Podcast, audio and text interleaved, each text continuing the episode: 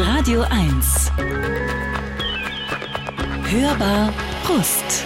Radio 1, die Hörbarust, herzlich willkommen zu dieser Radiosendung oder zu diesem Podcast. Woche für Woche sitzt hier eine interessante Persönlichkeit. Wenn Sie es als Podcast hören, sitzen vor Ihnen wahrscheinlich virtuell, ich weiß nicht, 300 interessante Persönlichkeiten, die Sie sich alle noch, also Gespräche, die Sie sich alle noch äh, runterladen können über die ID Audiothek oder über YouTube, äh, auch verhältnismäßig alte Sendungen, sage ich jetzt mal, von vor zwei, drei Jahren. Und wer mein heutiger Gast ist, erfahren Sie jetzt. Radio 1. Hörbar Brust.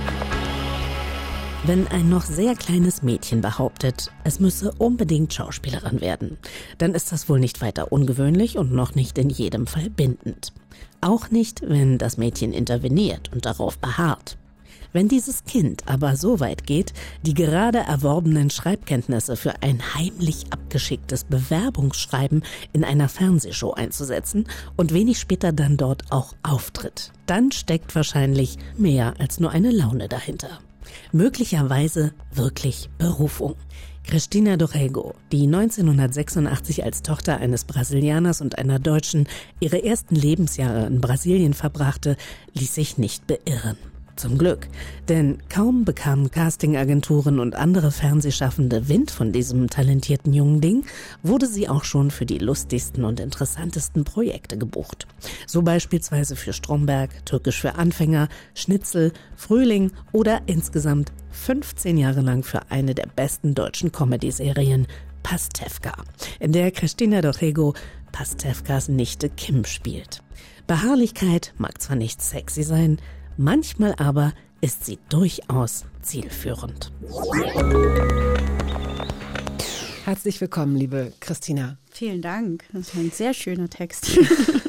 Diese Beharrlichkeit, die du als ähm, Mädchen an den Tag gelegt hast, als kleines Mädchen, also wirklich dran festzuhalten und das unbedingt zu machen, ohne Internet und ohne Hilfe groß, ähm, würdest du sagen, dass das ein für dich typischer Charakterzug ist? Mm, ich glaube, ich habe das schon ein bisschen auch, ich sage jetzt mal, verloren, ohne da jetzt eine Wertigkeit reinzulegen. Ähm, ich glaube, dass diese Wucht und diese ja, Kraft, die dahinter steckt, dass ich die heute anders, die verteilt sich, glaube ich, anders. Ich glaube, in eine gesündere Form von Ehrgeiz oder in eine gesündere Form von ähm, Zufriedenheit, weil ich glaube, damals war es ja so ein sehr klares Ziel. Mhm. Und ab dem Moment, wo man, ich sage jetzt mal so halbwegs in diesem Zielbereich sich bewegt, dass man vielleicht von diesem Job lebt und lange schon davon leben kann und es lange machen kann, stellen sich ja neue Ziele ein und die brauchen, glaube ich, gar nicht so viel Beharrlichkeit. Nun hast du ja dieses große und vielleicht auf jeden Fall in beruflicher Hinsicht vielleicht größte Ziel ja auch erreicht und musst es ja auch immer wieder reüssieren, in welchem Rahmen auch immer. Ne? Also für deine eigenen Ansprüche. Ähm, es ist ja nicht so, dass einem das geschenkt wird und dann hat man es wie so eine Medaille, die man sich umhängen kann, sondern man muss sich ja auch weiterhin, auch vor sich selbst, ähm, bewähren. Aber wie ist das in privater Hinsicht, wenn du dir was in den Kopf setzt, dass dich jemand unbedingt mögen soll beispielsweise oder dass du keine Ahnung, eine Wohnung unbedingt kriegen willst oder so. Bist du dann auch jemand, der schon merkt, dass er ordentlich Kräfte mobilisieren kann? Bei der Wohnung würde ich sagen, bis heute ja. Bei ähm, der Sache mit den Menschen, dass die mich unbedingt mögen sollen. Ein spezieller Mensch jetzt mal, sage ich jetzt ja, nicht alle. Ach so, okay. Man kann ähm, nicht von allen Menschen gemocht werden. Nee, eben, das äh, lerne ich auch. ähm, aber wenn ein spezieller Mensch mich mögen soll, gebe ich mir wahnsinnig viel Mühe und ich glaube auch ähm, immer vielleicht auch ein bisschen mehr Mühe, wenn man es eigentlich schon absehen kann, dass es, dass es vielleicht nicht so äh, nötig mehr ist. Ja, ich glaube, da habe ich das schon noch. Mhm. Dein E-Mail-Account ist mal gehackt worden. Völlig anderes Thema. Geil. ähm, ja, nicht nur einmal. Mhm. Wirklich? Mhm.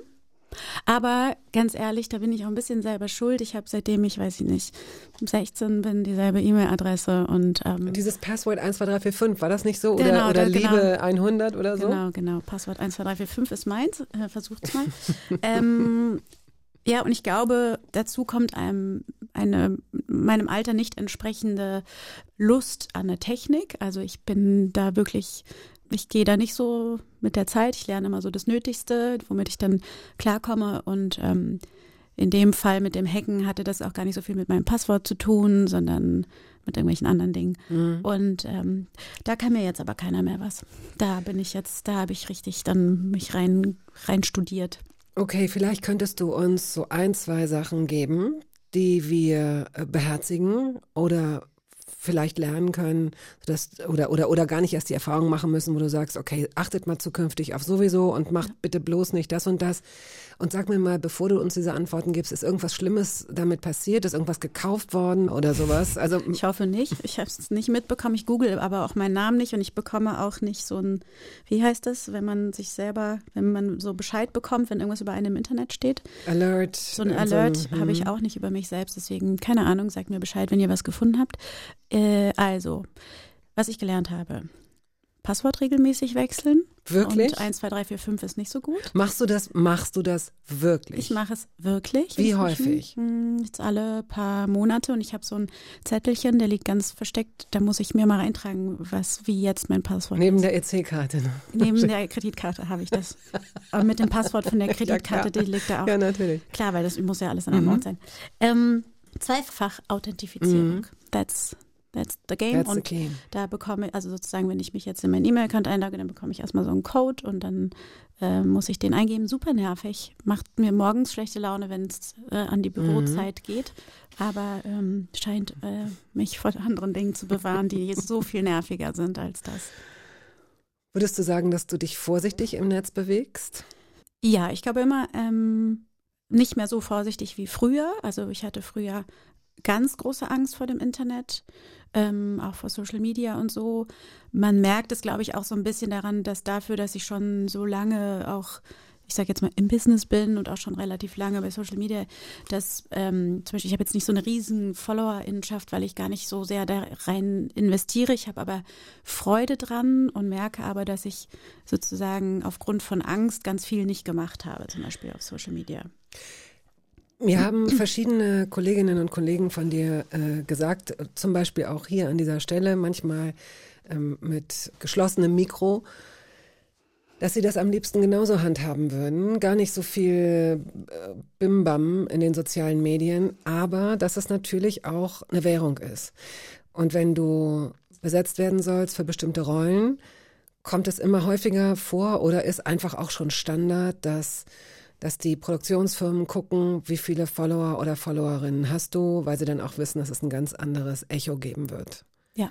Wie gehst du damit um? Ähm, naja, äh, sieht man ja. Also ich versuche mich davon nicht so beeinflussen zu lassen und inzwischen passiert ja auch das, dass man feststellt, ach so, ja, äh, wenn jemand 500.000 Follower hat, heißt es nicht, dass das Kino voll wird. Und daran habe ich ehrlich gesagt schon immer ein bisschen geglaubt, auch wenn ich das jetzt gar nicht weiß warum, mhm. aber das war mhm. irgendwie, konnte ich mir das nie vorstellen.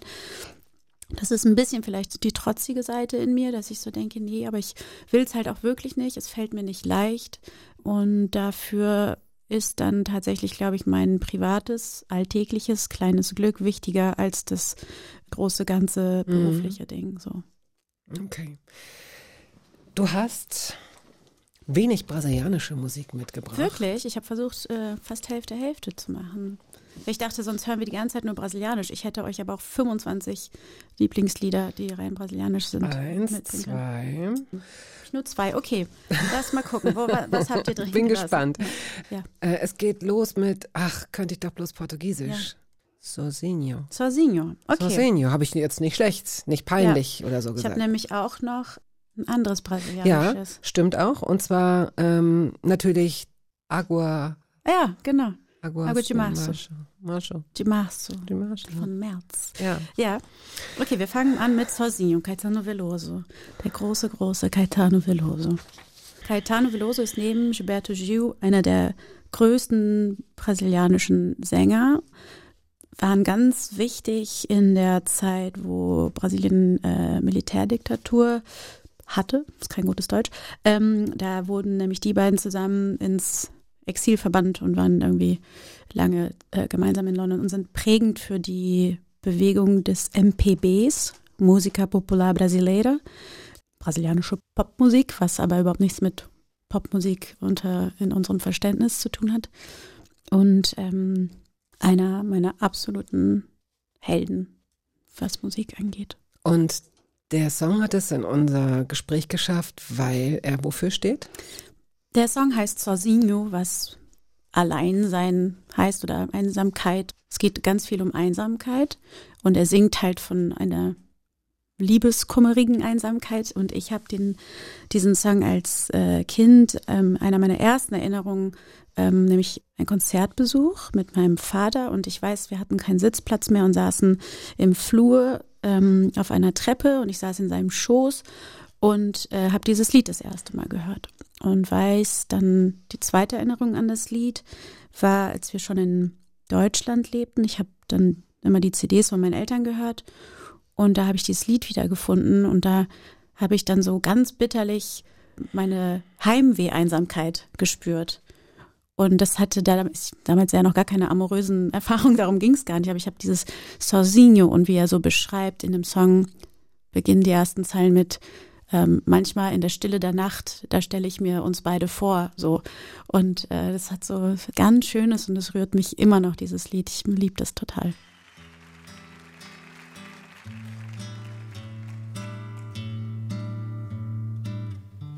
Às vezes no silêncio da noite eu fico imaginando nós dois.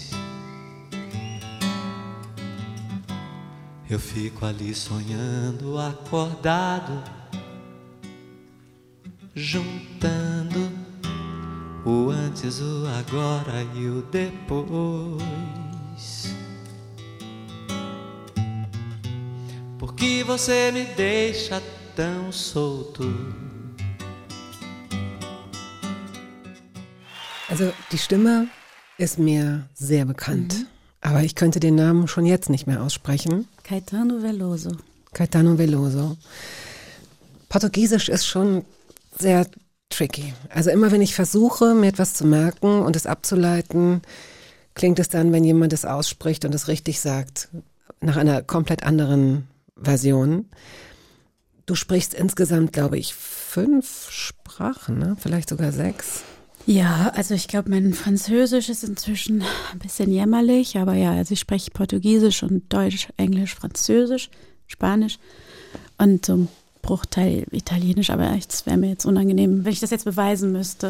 Wenn du das möchtest, wenn dir das nicht zu kitschig ist, kannst du auch gerne mal, weil du es eben, das klingt einfach so wunderschön, wenn du brasilianischstämmige oder überhaupt eine brasilianische äh, Community vielleicht in, in Deutschland äh, grüßen könntest oder möchtest. Das ist immer so witzig, weil ich so wollte das über alle, weil, Weil ihr es wollt, wunderschön. Portugiesisch Wer denn noch? Nee, nee, nee, dann nee. will ich es nicht. Dann Nein, will ich nein. erst mal wissen, wer das noch will. Mareike Amado wollte das auch von mir Mareike damals, als Amado? ich neun Jahre alt war in der Mini-Playback-Show und ich war so überfordert und aufgeregt, dass ich voll den Stuss geredet habe. Okay, ich möchte dazu Aber- Folgendes sagen. Das ist ähm, 28 Jahre her. Das stimmt.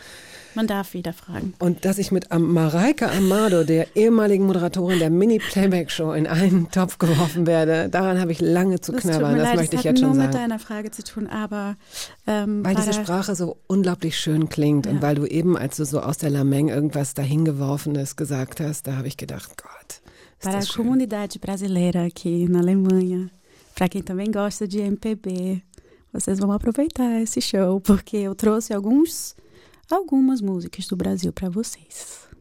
Und ich weiß nicht mal, Was ob wir gut dabei abschneiden. Nee, ich habe gesagt, sowas wie an die Leute, die auch MPB mögen, bleibt dran. Ich habe hier noch ein paar Perlen mitgebracht, aber offensichtlich habe ich ja vergessen, die wieder reinzuschreiben. Ach, du hast das hier so DJ-mäßig gemacht. Hey, gleich kommen Hey noch die Leute, hey Klassiker. Leute, hey, kommt bleib vorbei, doch dran. bleibt doch dran. Gleich kommt Bleib noch ein dran. richtig guter Hit aus den 90ern und In das Wirklichkeit- Beste von heute. Oh, wow. Eigentlich geht es hier um deine Lebensgeschichte, um deine Arbeit. Aber gut, die Musik ist wie eine kleine rote Kordel, an der wir uns lang ähm, hangeln. Wie hörst du Musik? Relativ wenig tatsächlich. Äh, Im Auto gerne. Ähm, Du wirst viel gefahren, muss man dazu auch sagen. ich fahre auch selber Ja, viel. aber du äh, bist heute zum Beispiel aus Köln gekommen. Du bist Mhm. um 5.30 Uhr aufgestanden. Du hast eine Fahrerin. Und wenn du ähm, zum, zum Das klingt so gut. Ja. ja, naja, das ist für Produktionen, äh, die stellen, die stellen Schauspielerinnen und Schauspielern oft, nicht immer, aber oft ähm, Fahrerinnen und Fahrer zur Verfügung. Arbeitest du jetzt gerade, sodass du aus Köln hierher gebracht wurdest? Ist das der Grund? Das klingt so gut. Ich hatte tatsächlich in Köln einen Arbeitstermin und habe ähm, dann noch einen Privattermin rangehangen und bin dann sozusagen bis heute geblieben. Gut. Ähm, und hatte aber kurz Schiss, dass, ähm, dass das nicht sich ausgeht, mit der Fahrt rechtzeitig in Berlin zu sein. Aber da ist es auch egal, ob man Deutsche Bahn fährt oder mit dem Auto.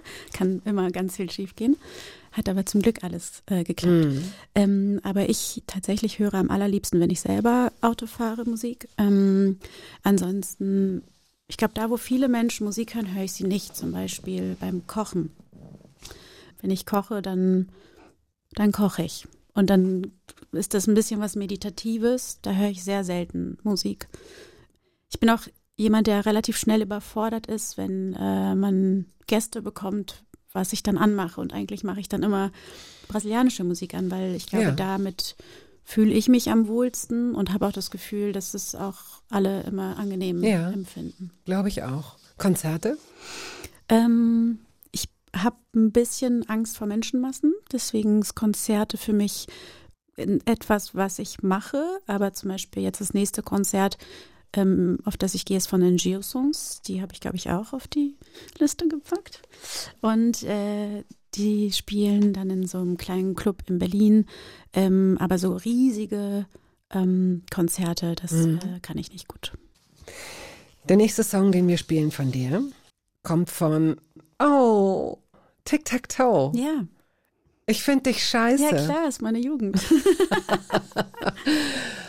Ja, also selbst Menschen, deren Jugend es nicht war, kennen ja diese, kennen diese Gruppe noch, Ja.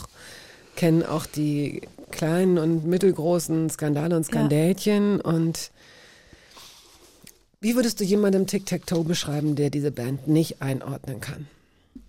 Also für mich, kann ich nur sagen, war Tic-Tac-Toe ähm, eine freche Gruppe von sehr stark und selbstbewusst wirkenden Frauen ähm, mit sehr frechen Liedern, die ich zum einen amüsant fand, weil man, ich finde, ich scheiße auf einmal singen konnte und zum anderen war das ja sehr poppig und rhythmisch und so. Zum anderen aber auch irgendwie hatten die so was, ich will jetzt nicht feministisch sagen, weil das war natürlich nicht damals die Absicht, aber das war ja schon so dieses Girl Power Ding, was so in meiner Jugend so losging, ähm, ja schon wichtig irgendwie. Und ein bisschen dieses, ich darf frech sein, ich darf eine Baggy-Hose tragen und so. Und das irgendwie, das mochte ich. Eine Selbstermächtigung würde man Ja. heute, dieses große Wort würde man reinschieben wie so eine Kommode, aber es ist, es ist ein gutes Ja. Wort dafür, ja. Ja, und ansonsten mochte ich einfach, dass die frech waren, weil ich glaube, ich war auch frech. Frech ist so lustig. Dieses Wort hast du jetzt schon dreimal benutzt. Ist das das Wort? Und zwar, das sage ich jetzt nicht als Stilkritik, sondern ähm, dahingehend, dass Kinder oder Jugendliche, aber du warst eigentlich Ich glaube, die, die wurden immer als frech betitelt, Genau. deswegen benutze ich das, glaube und, ich, und gerade. genau. Und bist du, ähm, haben deine Eltern, hat deine Mutter äh, dir immer sowas gesagt wie jetzt sei nicht so frech oder weh, du wirst frech oder so? Ist dieses Wort irgendwie so besetzt? Nee, es hat Nee. was mit denen zu tun, Mhm, wie die, glaub, wie die. mhm. Mhm. Also ich glaube, ich war eher, äh, äh, weiß nicht, eher so ein Clown. Also ich war eher immer witzig, wollte witzig sein. Und ich fand es aber auch witzig, dass die halt sowas gesungen haben. Gut, hören wir jetzt. Ich finde dich scheiße.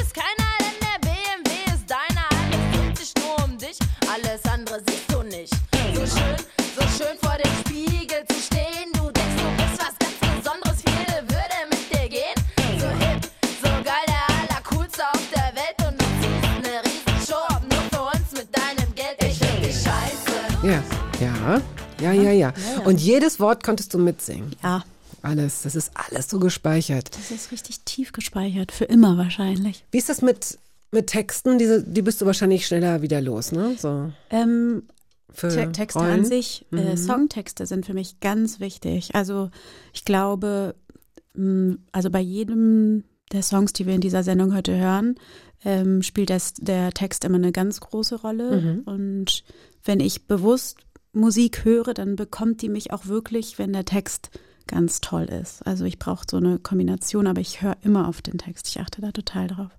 Würdest du sagen, dass die Melodie sekundär ist? Würdest du so weit gehen? Mindestens auf der gleichen Ebene, aber also ein guter Text macht ganz viel mit mir. Also ich glaube, wenn ich, und das werden wir im Laufe der Sendung mit Sicherheit noch haben, wenn ich an Lieder und ähm, ja, wenn ich an Lieder denke, die mich berühren, dann hat es ganz oft mit dem Inhalt zu tun. Hast du selbst mal Gedichte geschrieben? Ja. ja. Machst du das noch? Ähm, ja, ich schreibe ja eh recht viel. Neben meiner Schauspielerei mache ich tatsächlich auch noch andere Sachen und unter anderem schreibe ich viel und ähm, merke aber, dass dieses künstlerische Schreiben, das habe ich so ein bisschen verloren, glaube ich, im Laufe der Zeit. Was ist künstlerisches Schreiben? Gedichte schreiben zum Beispiel. Und was, was, was ist an, also das andere Schreiben wäre Ist dann halt, weiß ich nicht, wenn man ein privates, Nee, genau, oder wenn ich, weiß ich nicht, wenn ich ähm, äh, Skript schreibe oder ein Pitch schreibe oder weiß nicht, äh, gibt ja Sachen, ne, die sozusagen Auftragsarbeiten sind, Mhm. dass ich mich da in meiner Kreativität und so total auslebe, aber ich glaube, dadurch passiert es nicht mehr so, dass ich, dass mich die Muse küsst und ich äh, ein Gedicht schreibe, außer jemand hat Geburtstag und ich äh, setze mich bewusst hin oder so, dann ja, dann ist es mir auch wichtig, was Schönes zu schreiben oder so, aber sonst mache ich das nicht mehr, nee. Mhm. Hast du gerne gelesen als kleines Mädchen? Leider nein.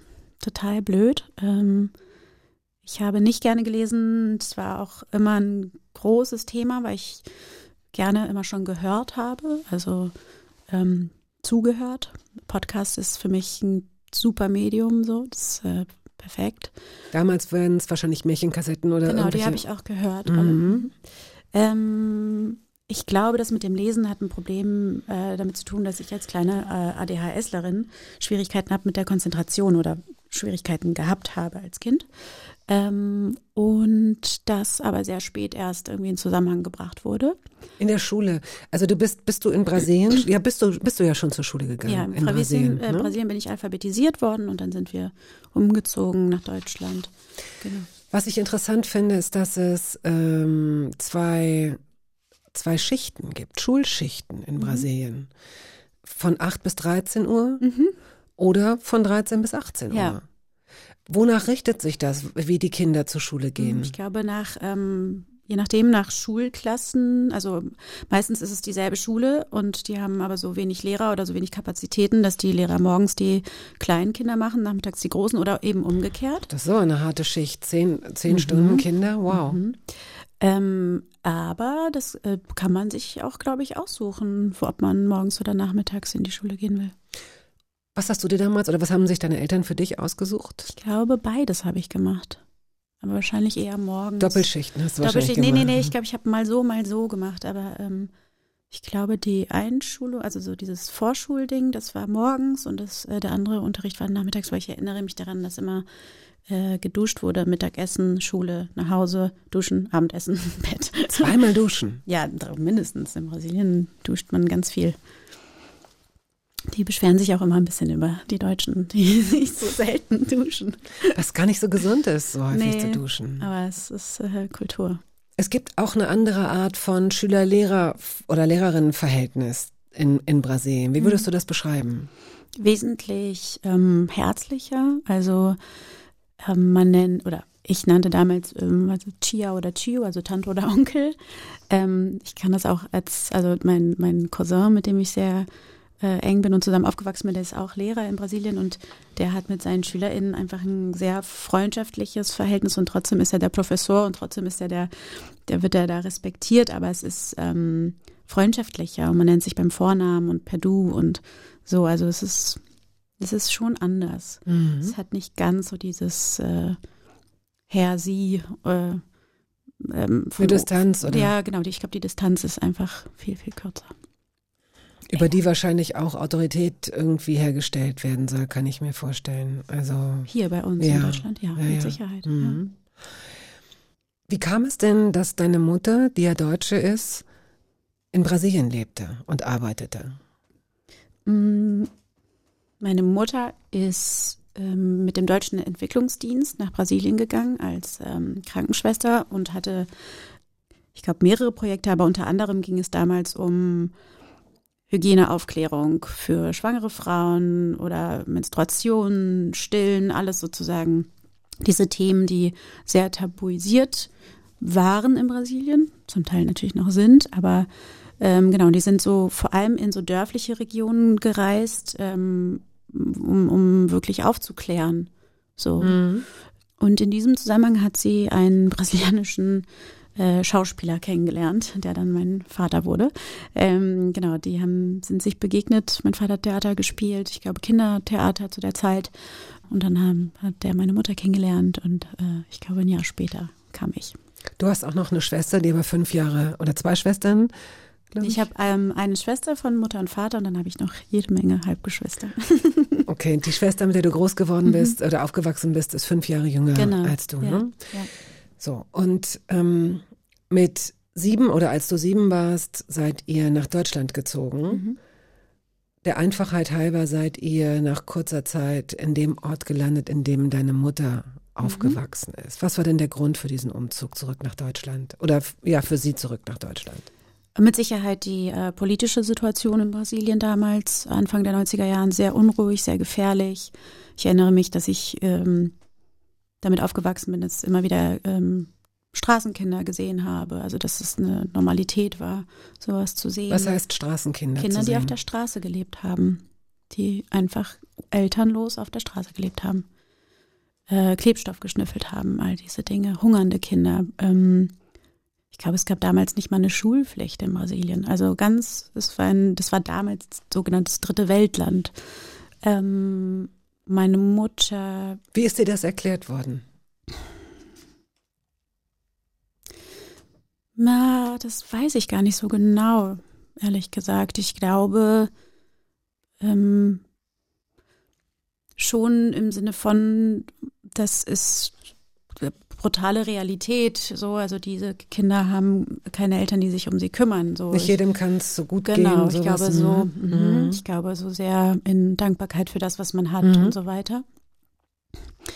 Ja. Dann kam dieser radikale Wechsel hier nach Deutschland, Mhm. nach Also über mehrere Etappen landete ich in einem westfälischen Dorf namens Siddinghausen Sinninghausen, Mhm. bei Büren. bei Büren im Kreis Paderborn. Würden wir jetzt mal äh, schnell mit ein paar Dias, die wir hier an die Wand werfen, durch Siddinghausen Siddinghausen. laufen. Was, würde ich, was würdest du mir zeigen?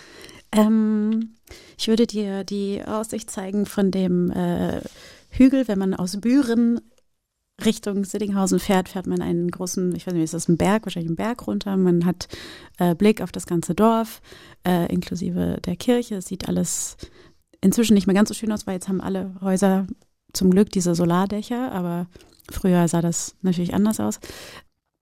Ist wahnsinnig beschaulich, ähm, sehr schön mitten im Wald. Ist das so hügelig? Kann man Mhm. sich das so? Ja, Mhm. ist hügelig, weil dann geht Hochsauerlandkreis ja schon los. Ähm, ja, es ist wunderschön. So Nur, nur vielleicht nicht, wenn man als siebenjähriges Mädchen im Januar aus Brasilien kommt und äh, erinnerst du dich daran, dass dir gesagt wurde, pass auf, wir, wir können nicht alles mitnehmen, pack mal die wichtigsten Sachen zusammen oder erinnerst du dich an diesen, an diesen Prozess des Umzuges? Ja, ich meine mich daran zu erinnern. Ähm, ich erinnere mich auch an meinen ersten Schultag, Schultag in Deutschland, ähm, wie mich die Kinder angeguckt haben, wie ich fröhlich neugierig war. Also ich ähm, war zum Glück kein schüchternes Kind und bin von der, von der Lehrerin auch, glaube ich, relativ liebevoll so aufgenommen worden. Ähm, und das Gute an Kindern ist ja irgendwie, dass die ja noch nicht so viele Hemmungen haben, aufeinander zuzugehen. Und ich hatte eben keine, obwohl ich kein Deutsch äh, gesprochen habe. Das ist so interessant. Deine Mutter ähm, hat versucht, dir Deutsch beizubringen. Sie als Deutsche äh, hatte wahrscheinlich ein sehr großes Interesse, dass du zweisprachig aufwächst. Du hast dich geweigert, weil du ein stures Kind war? Oder ja, warum? weil ich ein stures Kind, also dickköpfig würde ich eher sagen, und weil ich äh, die Sprache hässlich fand. Würdest du das, was würdest du heute über die deutsche Sprache sagen? Du kannst da ganz offen sein. Ja, so schön klingt's nicht, aber ähm, inzwischen habe ich auch eine ganz große Liebe zur deutschen Sprache und ähm, finde find die auch manchmal ja sehr äh, passend zu dem zu dem, was wir auch sind als Deutsche, also so kulturell, weißt du, was ich meine? Also zum Beispiel bei den Brasilianern finde ich das Portugiesische auch so passend von dem, wie es so klingt, weil es so dieses weiche, melodische auch zu den Menschen passt. Und ähm, ich weiß nicht, ich habe inzwischen eine große Liebe für die deutsche Sprache entwickelt. Es gibt ja sehr, sehr viele schöne und sehr, sehr viele harte Worte. Und es gibt auch immer so die Möglichkeit, eine Sache so auszusprechen genau. oder so genau. auszusprechen. Ne? Also wenn du Deutsch sprichst, ist sowieso alles gut. Also Nein, ich hab, ich frag dich, wie nett.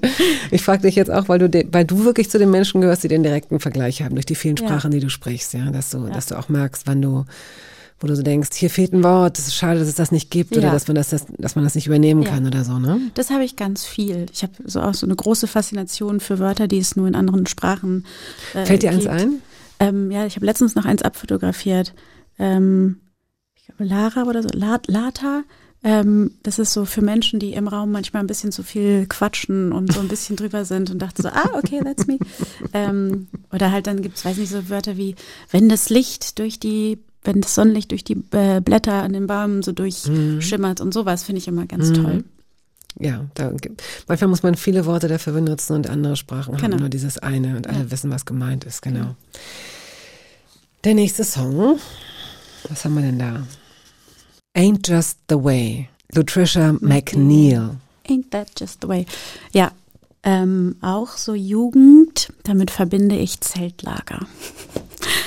Und damit verbinde ich erste Küsse. Wie alt warst du? Mm, zu 13, 14. Und äh, Sittinghäuser Kolping-Jugend vor im Sommer die ganze, das ganze Dorf und das Nachbardorf, die kompletten Kinder, Jugendlichen fuhren ins äh, Zeltlager. Und das war natürlich super aufregend und toll. Und ich erinnere mich eben an dieses Lied, weil das war so, weiß nicht, da habe ich so irgendwie, wenn ich dran denke, denke ich, okay, das war so der Sommer, wo du also wo du Teenager wurdest. Oder da, da war ganz viel. So, das war aufregend. Ich glaube, da war ich zuerst mal verknallt. Das war so ganz. Warst du ein Junge oder ein Mädchen verknallt? Ein Mädchen, aber die war mit einem Jungen zusammen und dann habe ich immer so immer mit denen so abhängen wollen, aber eigentlich, weil ich an sie verknallt war. Australische äh, Au-pair-Mädchen war sie, glaube ich. Auch älter, also von daher, was war damals schon aussichtslos. Gut, aber du hast eine gute Erinnerung an diese Zeit, wie du sagst, weil die ganzen ja. Reize wahrscheinlich zeitgleich auf dich eingeschossen sind, diese ganzen. Ja, und weil ich aber auch dieses, ähm, mich so gut an dieses Gefühl erinnere, ab dem Moment, wo man so anfängt, unabhängig zu werden oder so mehr so darf und mehr diese Freiheiten und so dieses Gefühl, das verbinde ich wirklich mit diesem, mit diesem Sommer, mit diesem Song.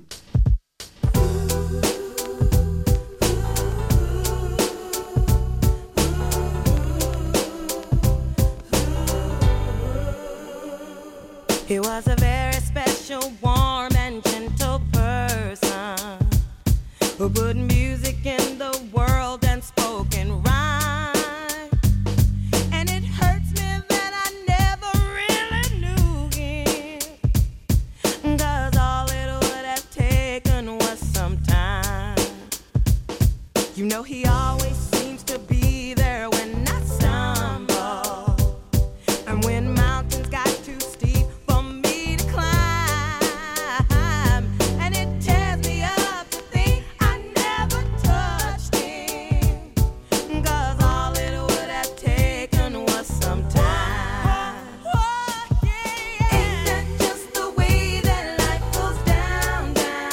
Christina Dorego ist heute hier zu Gast. Diesen Song, den du gerade mitgebracht hast, den hast du dir ausgesucht für eine Zeit, in der es mehr Freiheit gab, mehr Selbstständigkeit. Damit geht oft auch mehr Verantwortung einher. Auf der einen Seite wird man ja freier, auf der anderen Seite aber auch durch diese Selbstbestimmtheit schon wieder unfrei. Auch so ein gemeiner Deal. Ähm, hast du das damals so empfunden, dass dieser Schritt des Erwachsenwerdens eben auch diese ernsten Schritte möglicherweise mit sich bringt, die dann auch andere Konsequenzen nach sich ziehen? Also ich glaube, zu dieser ganz spezifischen Zeit, wo dieses Lied jetzt ganz wichtig war, das war, glaube ich, der letzte ganz leichte Sommer. Mhm. Und ich glaube, danach wurde es schwer. Ich glaube, in den Sommer danach haben sich meine Eltern getrennt. Ich glaube, ähm, damit fing es dann auch an, in der Schule noch mal ein bisschen schwieriger zu werden und mehr Verantwortung und überhaupt so mehr Schwere im Leben äh, die dann man ja auch anders beobachtet, weil man jetzt älter wird und mehr sieht und so weiter. Ähm, ja, ich glaube, das, das kam unmittelbar dann danach. Du hast vorhin auch den äh, Versuch unternommen, Mentalität oder Stimmung so ein bisschen auf äh, so, an der Sprache festgemacht, so ein bisschen zu kategorisieren, so wie die so wie die Brasilianer sind, so wie die Deutschen sind. Eigentlich, du weißt es auch, man kann es nicht, Nee, man kann genau. es nicht über einen Kamm scheren. Irgendwie kann man es dann doch wieder, weil es so gemeinsame Nenner gibt und dann irgendwie aber doch wieder nicht, dann fällt es wieder auseinander. Es ist so eine ambivalente Sache. Nun schreibt man den Brasilianerinnen und Brasilianern ja zu, oder sie tun es wahrscheinlich selbst, dass diese Art von Traurigkeit da ist, diese ähm, Saudade. Ja. Du hast es dir auf deinen Arm tätowiert. Ja, ich habe es mir auf meinen Arm tätowiert. Ist aber interessant, weil ich glaube, das spricht man eher den ähm, Portugiesen zu. Also ich glaube, ähm, so diese, diese Stimmt, Schwere ja, und natürlich, diese Trauer klar. ist eher so der Fado. Und der Fado, Genau. mhm. Ähm, und den BrasilianerInnen ja eher dieses leichtige, leichte, äh, ein bisschen immer, nee, nee, alles gut, Hauptsache wir, wir feiern. Ich glaube, das ist eher so auch das, was sie sich selber Du hast recht. zusprechen.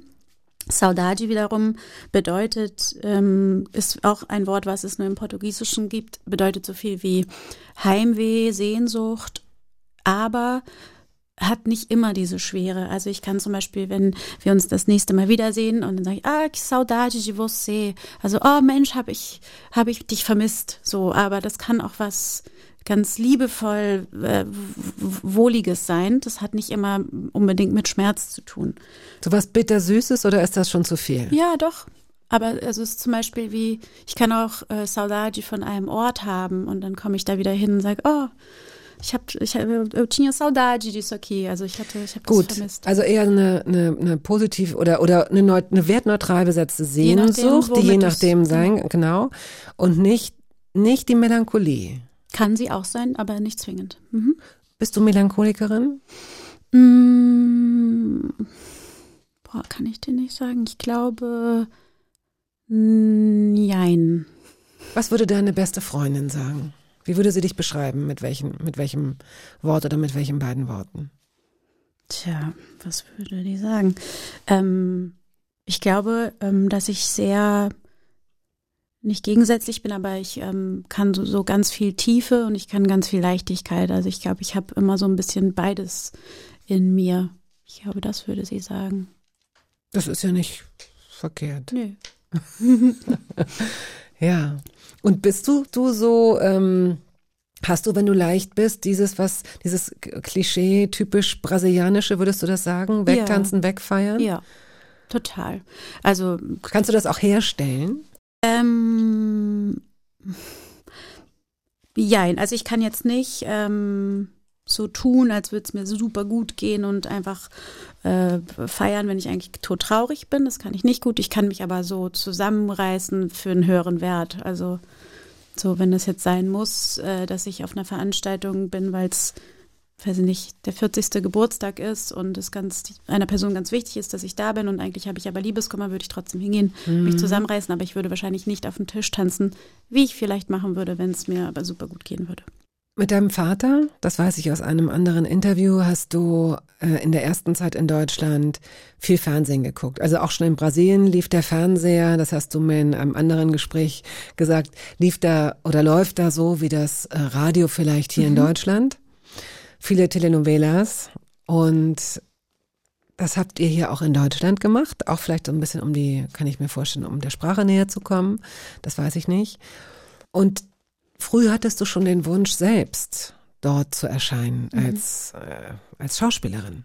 Dein Vater muss man dazu sagen oder vielleicht kannst du das noch mal aufzählen, hatte verschiedene Talente und äh, dementsprechend auch verschiedene Jobs und einer davon hatte was damit zu tun. Genau, mein Vater hat ähm, unter anderem in Brasilien ähm, lange Theaterregie gemacht und auch selber gespielt. Und dementsprechend bin ich schon als ganz kleiner Dötz damit in Berührung gekommen und hatte viel mit seiner Theatergruppe zu tun, war viel dabei, wenn geprobt wurde oder wenn eine Vorstellung war. Und das war immer für mich ein großes, eine große Party. Und da wollte ich immer dabei sein.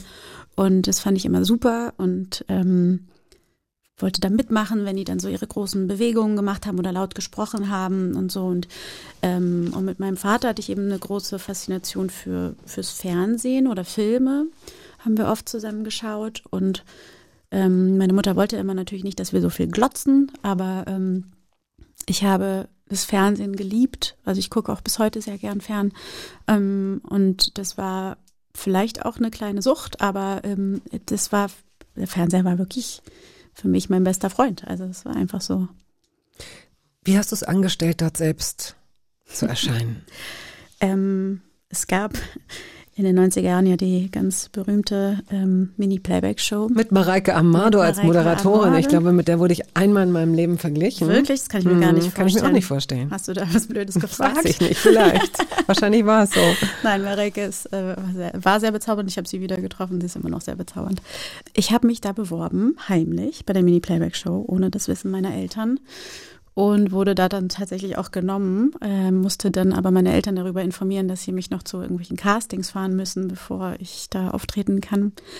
Was sie dann auch gemacht haben, weil ich glaube, meine Mutter hat dann relativ schnell gemerkt, dass dieses Kind das wirklich das so sehr will, dass es ja einfach heimlich Briefe schreibt und mit ihrem Taschengeld ähm, irgendwie die Briefmarken da drauf klebt und so. Du hast die Adressen aus den, aus den Fernsehzeitschriften Genau. rausge Es gab in der. Tageszeitung ja immer diese, ich glaube, es ist Prisma, dieses ganz berühmte Gibt's glaube ich, immer noch. Das ist so ein Fernsehmagazin. Fernseh, so kostenloses genau. Fernsehmagazin. Und da, wir haben wahrscheinlich auch bis heute, stehen hinten die Adressen der Fernsehsender drin und dann habe ich die alle angeschrieben, beziehungsweise das war dann schon ein Schritt später, aber bei der Mini-Playback-Show wurde die dann auch, glaube ich, mal eingeblendet und dann habe ich auf Pause, also habe ich die Folge aufgenommen, auf Videokassette, habe auf Pause gedrückt, damit ich das Postfach und äh, die Adresse raus, so, also wirklich, ich habe, das war richtig, ähm, richtig viel Arbeit.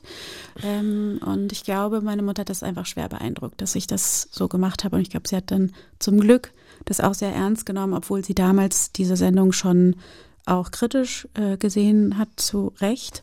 Wurde ja auch viel kritisiert, dass Kinder dort ähm, wie Erwachsene geschminkt wurden und performt haben und so sehe ich natürlich heute auch so, aber ich muss auch ganz ehrlich sagen, ich hatte da eine wahnsinnig schöne Kindheitserinnerung und ich hätte das meiner Mutter nie verziehen oder meinen Eltern nie verziehen, wenn sie mir das nicht erlaubt hätten. Man kann sich das immer noch anschauen. Also ähm, bei YouTube laufen oder gibt es noch ganz bestimmte Ausschnitte. Und das jetzt zu sehen ist, Grotesk. das ist wirklich grotesk, Ich ist ein weiß. sehr gutes Wort dafür. Also so das, was, was man ja früher an so erste Bilder von so in Amerika gibt es ja diese Contests, wo Mhm. dann so, weiß ich nicht, so Fünfjährige geschminkt werden und auftauchen. Das ist für die super, ja. Mhm. Die Mädchen finden das in der Regel und die Jungs hoffentlich gut. Also hoffentlich werden sie nicht von ihren ehrgeizigen Eltern so weit gebracht, aber, aber es ist schon eine sehr ambivalent zu sehende Ja. Sache, finde ich. Absolut. Gut, und äh, du hast da offenbar reüssiert. Du hast einen Song von Snap, glaube ich. Welch, welchen Song hast Mhm. The du First, performt? The Last Eternity. Ich wollte eigentlich Lucy Electric machen, weil Aber ich das ein Mädchen schon. bin. Das war wahrscheinlich ein Genau, anderes. das ne? gab's schon. Dann wollte ich irgendwas anderes machen, das gab's auch schon. Und dann war ich irgendwann so, ja egal, aber ich will ja mitmachen. Und dann habe ich irgendwas genommen. Also ich kan- mochte das Lied gar nicht und kannte das auch gar nicht. Ich habe das dann einfach genommen, weil ich wollte natürlich dabei sein. Wurde dir das vorgeschlagen? Ähm, ja, genau. Ich glaube, sie haben es vorgeschlagen. Ich hatte dann auch noch mal was Brasilianisches vorgeschlagen. Das durfte ich dann nicht machen, weil das kannte man ja nicht. The First, The, The Last Last Eternity. Eternity. Kennst du die Choreo noch? Ja, die war nicht so schwer. Den Text Schade, dass das, schade, dass das äh, Studio so klein ist. Wir würden es wirklich riskieren. Du hast den Song auch leider nicht mitgebracht. Nee. Das sage ich all denjenigen, die jetzt schon drauf hoffen, die Nee, sich jetzt möglicherweise jetzt schon in, in, in Position gestellt haben. Stattdessen kommen Charles und Eddie mit Would I Lie to You? Mhm. Yes. Warum? Ach, dieser Song, der ist so, weiß ich nicht, so wenn man so frisch verknallt ist auf einer Party, läuft der Song und also ich weiß nicht, ich finde den, ich finde den einfach super, der macht mir immer gute Laune. Ähm, immer wenn so die ersten Takte kommen, finde ich immer so, oh, und dann sieht man mich auf der Tanzfläche wieder. Verliebst du dich schnell? Ähm, verknall mich, glaube ich, schnell, aber auch nicht jetzt an jeder Straßenecke. Also, wie, du das sagst, das wäre auch in der Stadt wie Nein, Berlin also wirklich ich will, anstrengend. Ich will, also ich kann mich sehr für Menschen begeistern ähm, und so einen Crush haben. Das kann ich schon schnell. Aber wirklich verlieben, äh, nee, das passiert nicht so schnell.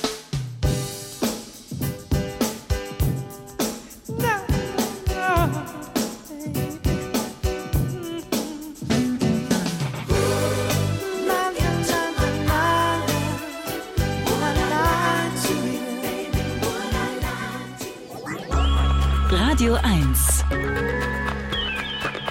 Hörbar Brust. Christina Dorego, die Schauspielerin, ist heute hier zu Gast. Würdest du sagen, dass du recht schnell äh, in so soziale Strukturen gefunden hast, um es so blöde zu formulieren? Also, dass du Freundinnen und Freunde gefunden hast und dass du umgekehrt auch auf so eine Akzeptanz gestoßen bist? Ja, das würde ich schon sagen. Ich glaube, ich habe irgendwie die Fähigkeit, einen Raum relativ schnell zu lesen und mich auf Menschen ähm, gut einzulassen. Also ich ähm, glaube, ich ähm, habe da irgendwas, was äh, es mir möglich macht zu erkennen, wie ich im besten Fall mit dieser Person umgehe. Mhm. Vielleicht, weil ich es musste im Laufe meines Lebens, ähm, weil wir sehr viel umgezogen sind, weil ich immer wieder in neue Situationen gekommen bin. Ähm, aber ich glaube, weil ich auch nie wirklich Angst vor Menschen hatte oder so. Also ich glaube, ich. Mhm. Ich verstehe. Äh, Und das ist jetzt, es kommt jetzt sehr äh, leimpsychologisch rüber, wie wahrscheinlich einiges äh, schon, was ich gesagt habe. Aber mich interessiert schon, wenn du diese Veranlagung hast oder diese, diese Fähigkeit zu spüren, wie andere Menschen sind, was sie vielleicht auch von dir erwarten, was jetzt vielleicht gerade passt, ähm, ob man da nicht selbst zu kurz kommt, weil man sich eigentlich, ich sage es jetzt völlig überspitzt, permanent nach anderen ausrichtet. Also wusstest du, wer du bist, um es so zu formulieren? Ja, ich glaube, das wusste ich und das weiß ich auch. Dennoch ähm, bin ich relativ oft über meine Grenzen gegangen und ist etwas, was ich auch noch gar nicht so lange gut kann. Also ich glaube, da musste ich auch auf schmerzhafte Art und Weise erfahren, dass sowohl ähm, Menschen das benutzen für sich und ich so ein bisschen auf der Strecke bleibe, als auch, dass ich dann nicht gut auf mich aufpasse manchmal oder aufgepasst habe. Und da jetzt sehr rabiat auch, glaube ich, geworden bin und da sehr gut auf mich jetzt aufpasse und viel schneller erkenne, wenn ähm, ich da auch an meine Grenzen komme. Und kommunizierst du das dann auch ganz klar? Ja, zu klar, glaube ich, für viele Leute. Woran merkst du das, dass es dann zu klar ist? Weil sie sich zurückziehen, weil sie sich verletzt fühlen? Ja, genau. Ich glaube auch, weil das dann überraschend ist, wenn man mich schon lange kennt und ich ähm, führe sehr äh, lange äh, Beziehungen in Form von Freundschaften, Mhm. Arbeitsverhältnissen und so weiter. Ähm, auch wenn ich so viel umgezogen bin, blicke ich dann trotzdem auf 15, 20, 25 Jahre ähm, Beziehungen zu den jeweiligen Menschen. Und ich habe schon gemerkt, dass sich da einige in den letzten Jahren auch vor den Kopf gestoßen habe, indem ich eine ganz klare Haltung angenommen habe zu gewissen Themen und gerade wenn es darum geht, mich zu schützen. Das wird ja wie ein Vorwurf an dich zurückgespielt. Man könnte sagen, warum eigentlich? Also denn es ist, diese, diese Klarheit ist ja eigentlich eine Sache, also ich, ähm, ich finde es auch deswegen so interessant, weil ich äh, diese Erfahrung teile, Mhm. aber bei vielem erst an diesen Punkt kommen musste, um, um mich dieser Klarheit zu bedienen. Und sie fühlt sich gut an. Sie fühlt sich an wie ein ganz leichter, schöner Mantel, der mich trotzdem wärmt, um es mal so pathetisch zu sagen. Trotzdem habe ich das Gefühl, ich müsste mich ständig rechtfertigen, weil Leute eben mit dieser Klarheit, weil sie lieber irgend so ein verspieltes, verschnörkeltes Konstrukt haben möchten, das sie im Zweifel dann aber ganz anders interpretieren. Ja, genau. Und ich glaube im Zweifel aber eben auch, äh, das eine Ebene nimmt, auf der man ganz, ganz ehrlich miteinander wird und da ja auch erst eine Qualität in den Bindungen wirklich zum Vorschein kommt. Ich habe einfach gemerkt, dass ähm, da, wo ich jetzt auf manchmal vielleicht Verwunderung stoße, ähm, gibt es ja die Version, die sagen, ah, spannend, dass du das jetzt so sagst und welcher, welchen Anteil habe ich daran als dein Gegenüber? Und dann gibt es eben die, die ähm, sagen, nee, dann will ich nicht, du bist mir zu doll. Und ähm, ich glaube, ich habe schon ab und zu gehört, so ja, bei mir sei immer alles so schwarz oder weiß. Und ich merke einfach, ach so, nee, nee, es gibt schon auch de- den Weg von einem zum anderen. Der ist nur in mir und den teile ich halt nicht immer. Es dauert sehr lange bei mir, bis die Tür zu ist. Aber wenn sie zu ist, dann ist sie auch erstmal zu. Dann Ich braucht es schon viel, Mhm. um. Also ich, ich würde sie immer aufmachen. Also ich glaube, ich bin jemand, es kann egal, was für ein Konflikt gewesen sein, man kann wieder zu mir kommen. Ähm, aber es gibt so einen Punkt, wenn ich den erreicht habe in meiner Klarheit oder etwas, was sich mir entfaltet als wirklich Wahrheit, dann ist es schwer, mich da nochmal rauszubekommen, glaube ich. Und manchmal muss man sich ja auch einfach verabschieden. Also Ja. es geht ja nicht immer darum, ist eine, ist etwas vorgefallen, was man verzeihen kann Mhm. oder eben nicht verzeihen kann, sondern manchmal sind das ja einfach Prozesse des sich auseinanderlebens, des, sich Veränderns. Schwierig wird es, wenn nur eine Person sich verändert Mhm. Richtig. und die andere irgendwie nicht so richtig Ja. versteht, wie das passieren konnte. Ja. Ja. Ja, habe hab ich viel gehabt tatsächlich jetzt in den letzten Jahren. Merke, dass es bei mir immer dann leichter wird, wenn ich merke, ich habe wirklich alles versucht, Mhm. mh, dass das Abschiednehmen dann an einem Punkt möglich ist. Ähm, sei es, weil ich um Dinge gebeten habe, die nicht ähm, erfüllt werden konnten oder wollten. Oder weil man wirklich merkt, okay, egal wie oft ich versucht habe, da auf einen Konsens zu kommen, sind wir nicht. Dann merke ich, ist das Loslassen etwas, was mir dann sehr easy fällt und dann auch abgehakt ist. Also ich kann dann sehr gut weitergehen und das Mhm. abstreichen. Ich gebe mir aber immer sehr viel Mühe, leide auch darunter, wenn man im Prozess ist, aber wenn ich dann da durch bin, dann bin ich da durch. Konsens ist ein Wort, das gerade gefallen ist. Bist du auch gut im Dissens? Kannst du dich gut streiten? Ähm, also meine beste Freundin hat mir letzte Woche gesagt, ja. Und wenn sie das sagt, ja, wenn sie das sagt. dann glaube ich ihr das. Streitet ihr miteinander? Nee, wir hatten äh, gar keinen Streit, sondern wir hatten so eine, wir sind nicht immer eine Diskussion, aber ich war so verwundert über irgendwas Mhm. und ähm, habe das dann auch sehr klar angesprochen und dann haben wir darüber gesprochen und dann sie mich anguckt, meinte, ja, dass sie das so liebt, dass, das, dass man das mit mir so machen kann und dass ich verstanden habe, warum sie was wie gelöst hat und dass sie verstanden hat, was es in mir ausgelöst hat und dass wir darüber offen und schön kommunizieren konnten. Ähm, ich glaube, es gibt auch Menschen, die denken, ich kann das vielleicht nicht so gut, aber ich würde auch von mir behaupten, dass ich ganz gut streiten kann. Kennst du das aus deinem Elternhaus? Also deine Eltern haben sich ja getrennt und ich will hier nicht versuchen, was rauszukitzeln aus dir, was du, äh, was zu persönlich Ja, ist. nee. Aber ähm, Streit, auch gerade bei Eltern mit Kindern, es heißt ja oft, äh, die sollen das nicht mitkriegen. Sie kriegen aber mit, dass da was ist und sind wahnsinnig irritiert, weil sie hören ja nie ein lautes Wort möglicherweise. Sie spüren aber eine Spannung, können es nur, können es nur nicht interpretieren oder interpretieren es sehr wohl, aber irgendwie komisch. So dass ein offener Streit, wenn er einigermaßen respektvoll abgehalten wird und wenn ihm vielleicht auch noch eine Versöhnung Mhm. Nachfolgt, ja was ganz Gutes sein kann. Hast du Streit erlebt als Kind? Ja, sicherlich. Ich komme aber auch aus einer brasilianischen Großfamilie und ich ähm, habe auch viel äh, Laut und Drama, aber nicht im Sinne von Gewalt, sondern von Mhm. Emotionen erlebt. Ähm, das bin ich nicht. Also ich bin keine Person, die laut wird oder so.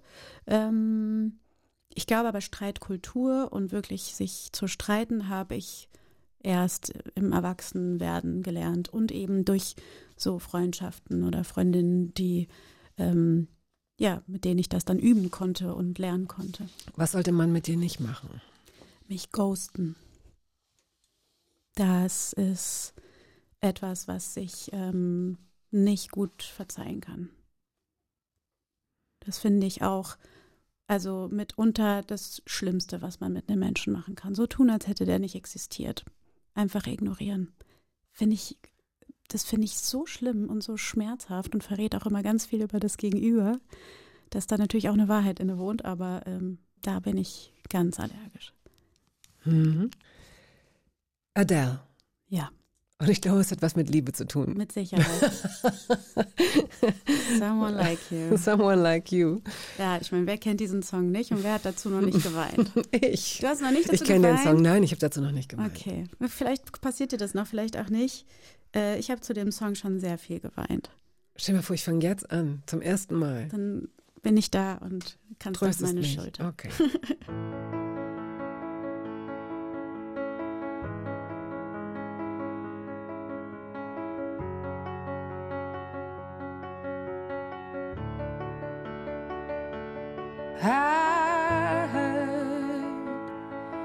that you're settled down, that you found a girl and you're married now.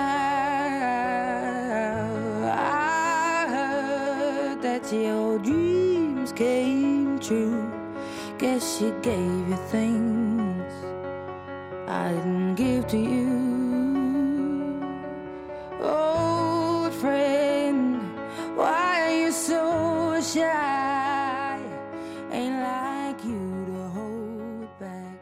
Liebe Adele, liebe alle, ähm, wenn Sie uns eine E-Mail schicken möchten, hörbar at radio1.de. Sie können sich diverse unterschiedlichste Gespräche der Hörbar anhören als Podcast, zum Beispiel mit Daniel Zillmann, Christian Ulmen, Joachim Krohl, Monchi, Sabine Rückert, Jochen Distelmeier, Pina Atalay, Adele Neuhauser, Adele Neuhauser, Caroline Kebekus, Annette Humpe, ach Mann, ey, Martin Rütter, Ina Müller, so viele Menschen, Tobias Moretti, können Sie sich anhören und Sie können natürlich auch die Hörbar Rust als Podcast abonnieren. Dann klicken Sie einmal äh, drauf und wenn Sie das nicht mehr möchten, dann entfolgen Sie uns eben wieder. Ganz egal, aber so versäumen Sie keines der Gespräche mehr. Christina Dorego ist heute hier zu Gast. Sie kennen sie aus ganz verschiedenen Rollen. Ich habe dich, glaube ich, kennengelernt als genervte Kim ähm, bei Pastewka. Ja. Diese Serie, bei der sowas gab es ja irgendwie vorher noch nicht. Ne? Und sowas gibt's auch eigentlich nicht normal. Die ist schon ziemlich einzigartig. Ja. Die ist wirklich gut. Und du bist Pastewkas äh, Nichte, die schlecht gelaunte Kimberly. Kimberly Jolante Pastewka habe ich gespielt. ja, da warst du 17, glaube ich, ne? genau. Beim Piloten war ich 17 damals ähm, und irgendwie so in den Endzügen Schule, Abitur und so. Hast du das gut miteinander vereinbaren Mhm. können, Schauspielerei und Schule? Ja, weil je mehr ich gedreht habe, desto besser wurde ich in der Schule, weil das der Deal war, dass äh, ich nur drehen darf, wenn ich gut in der Schule bin. das hat sehr gut funktioniert. Wie hast du das gemacht? Ihr habt ja wahrscheinlich nicht nur in den Ferien drehen können. Hattest Nee. du Privatunterricht? Konntest du dir so Nachhilfe nehmen? Oder? Genau, ich habe dann ehrlich gesagt ähm, gar nicht. Also ich habe dann einfach mir die Hausaufgaben geben lassen und ähm, wurde halt beurlaubt für die Drehtage und das war ja selten irgendwie mal am Stück und wenn, dann war es halt eben, eben in den Ferien. Ähm, und dann hieß es irgendwie fleißig sein und die Hausaufgaben machen und die Hausarbeiten abgeben und so. Und ich hatte ja einen Grund, dann auf einmal gut in der Schule zu sein. Vorher war es mir ja wurscht. und so war das echt ein guter Deal. Ihr müsst sehr viel gelacht haben. Ich weiß, dass das wahrscheinlich alle sagen, wenn sie über diese Dreharbeiten sprechen. Und vielleicht romantisieren wir das von außen auch sehr. Aber die Leute, die da um, äh, um dich rum waren, sind, bringen ja auch per se schon mal so viel Humor Ja. mit. Ähm, ich habe mal gehört, dass es wohl auch äh, das Gerücht gibt, dass es so bei Com Comedy-Sachen oft irgendwie eher trist zugeht oder dass es oft ja so sehr traurige, dramatische Figuren sind, Menschen sind. Äh, das war bei uns nicht so. Ähm, ich hatte das große Glück mit Bastian Pastewka, Matthias Matschke, äh, Bettina Lamprecht, Dietrich Olinderbalm, Sansi Neu, äh, wie sie alle heißen, Sabine Vitor, ähm, ja, groß zu werden und von denen zu lernen. Und ähm, du wirst ja einige meiner Kolleginnen bereits kennengelernt haben und ja, hier äh, ja, gehabt haben. Gott sei Dank. Alles ähm, äh, nicht nur wahnsinnig tolle SchauspielerInnen und KünstlerInnen, sondern ähm, ganz liebevolle Menschen. Und ich weiß, je länger ich jetzt im Geschäft bin und mehr Leute kennenlerne, desto mehr ist mir dieses Glück bewusst, dass ich so jung an diese Leute geraten bin, die sehr gut auf mich aufgepasst haben und das auch immer noch tun.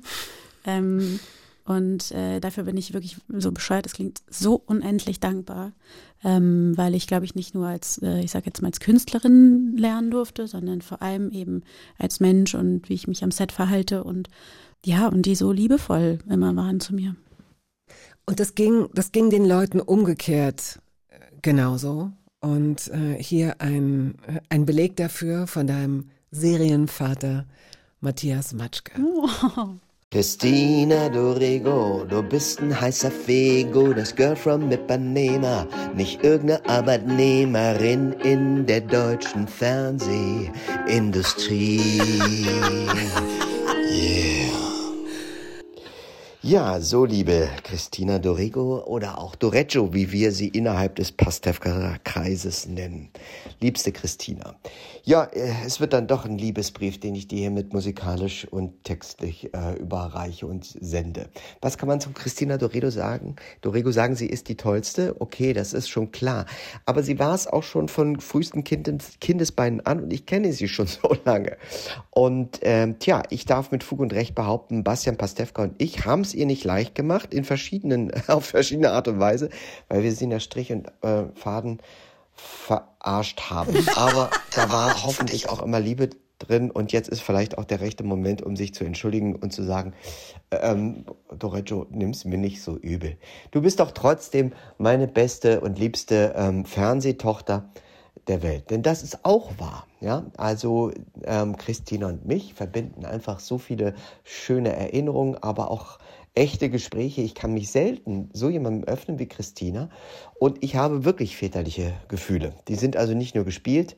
Ähm, ich habe da nichts vorgetäuscht sondern die sind echt. Also wenn ich an Christina denke, denke ich äh, wie an eine Tochter, jedenfalls so von Liebe erfüllt. Das wollte ich nur mal kurz mitteilen, liebe Christina, aber das weißt du eh schon, aber jetzt soll es die ganze Welt wissen. Dein Papa. Ciao. Süß, ne? Oh Gott, kann nicht mehr. Jetzt müssen wir leider aufhören.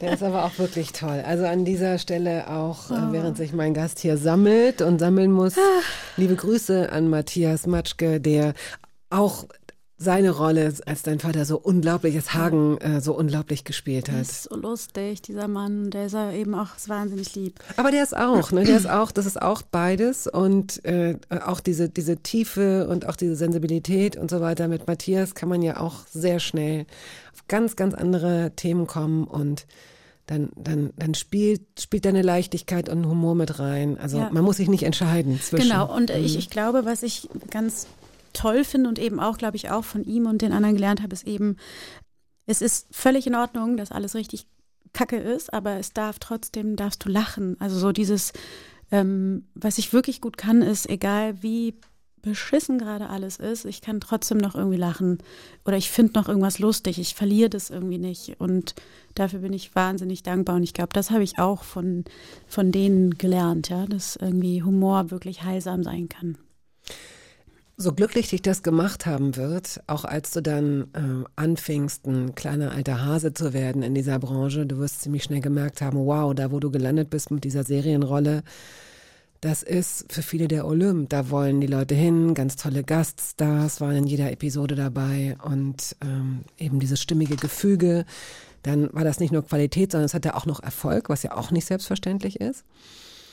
Du wirst aber sicherlich irgendwann auch gemerkt haben, dass da eine gewisse Gefahr lauert, wenn du mit Comedy beginnst, in Comedy festzustecken. Ja. So schön es ist. Ja. Aber es gibt ja nicht immer gute Projekte. Ja, und äh, das Hauptproblem ist, dass es nicht nur gute Projekte, Projekte gibt. Das Hauptproblem ist, dass man in Deutschland leider sehr schnell in der Schublade steckt. Und ähm, das ist auch natürlich mir passiert. Ähm, und dagegen kämpfe ich auch immer noch an. Muss aber dazu sagen, ich will gar nicht unbedingt raus. Also ich, ich fühle mich sehr wohl in, in, in diesem Comedy-Jargon und habe aber auch das große Glück, ja auch irgendwie andere Sachen machen zu können. Werde aber schon noch, glaube ich, sehr äh, angefragt, wenn es darum geht, irgendwie, dass man ein witziges Projekt hat. Ähm, ich liebe das, ich mache das wahnsinnig gerne. Ich finde es schade, dass das dann irgendwie so viel automatisch ausschließt ähm, und dass man eben ständig da steht und sagt, aber ich passe auch voll gut in die andere Schublade übrigens so.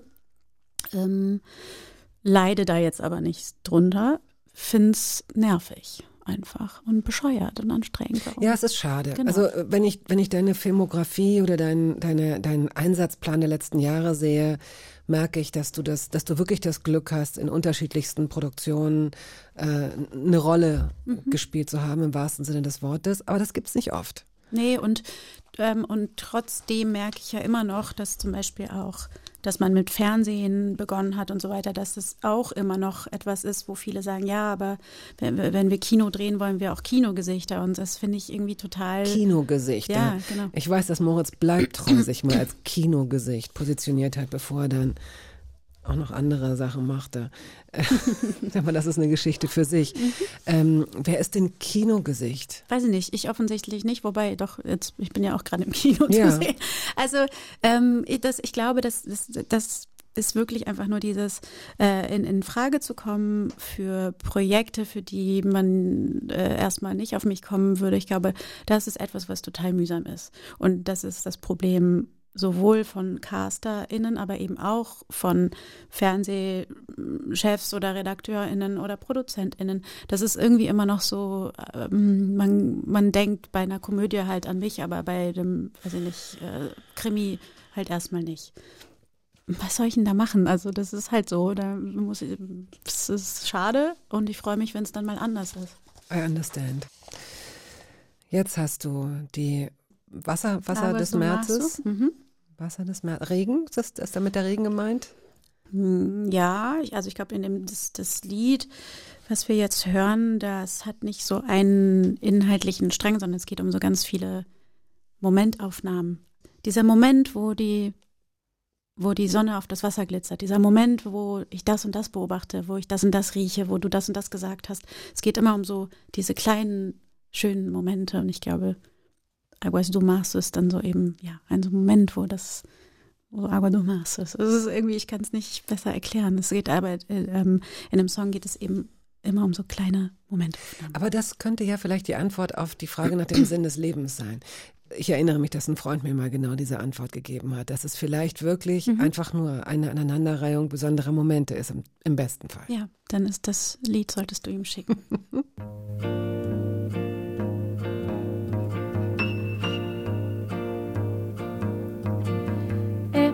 pau, é pedra, é o fim do caminho.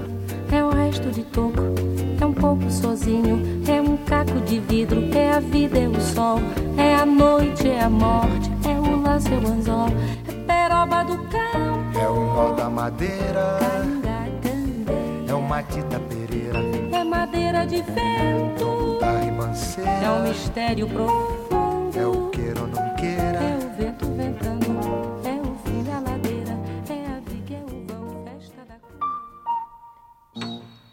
Sehr schön war's. Die Schauspielerin Christina Dorego ist ähm, heute hier zu Gast. Mitte der 20er, also Mitte deiner 20er, bist du noch mal nach Brasilien gegangen. Mhm. Warum?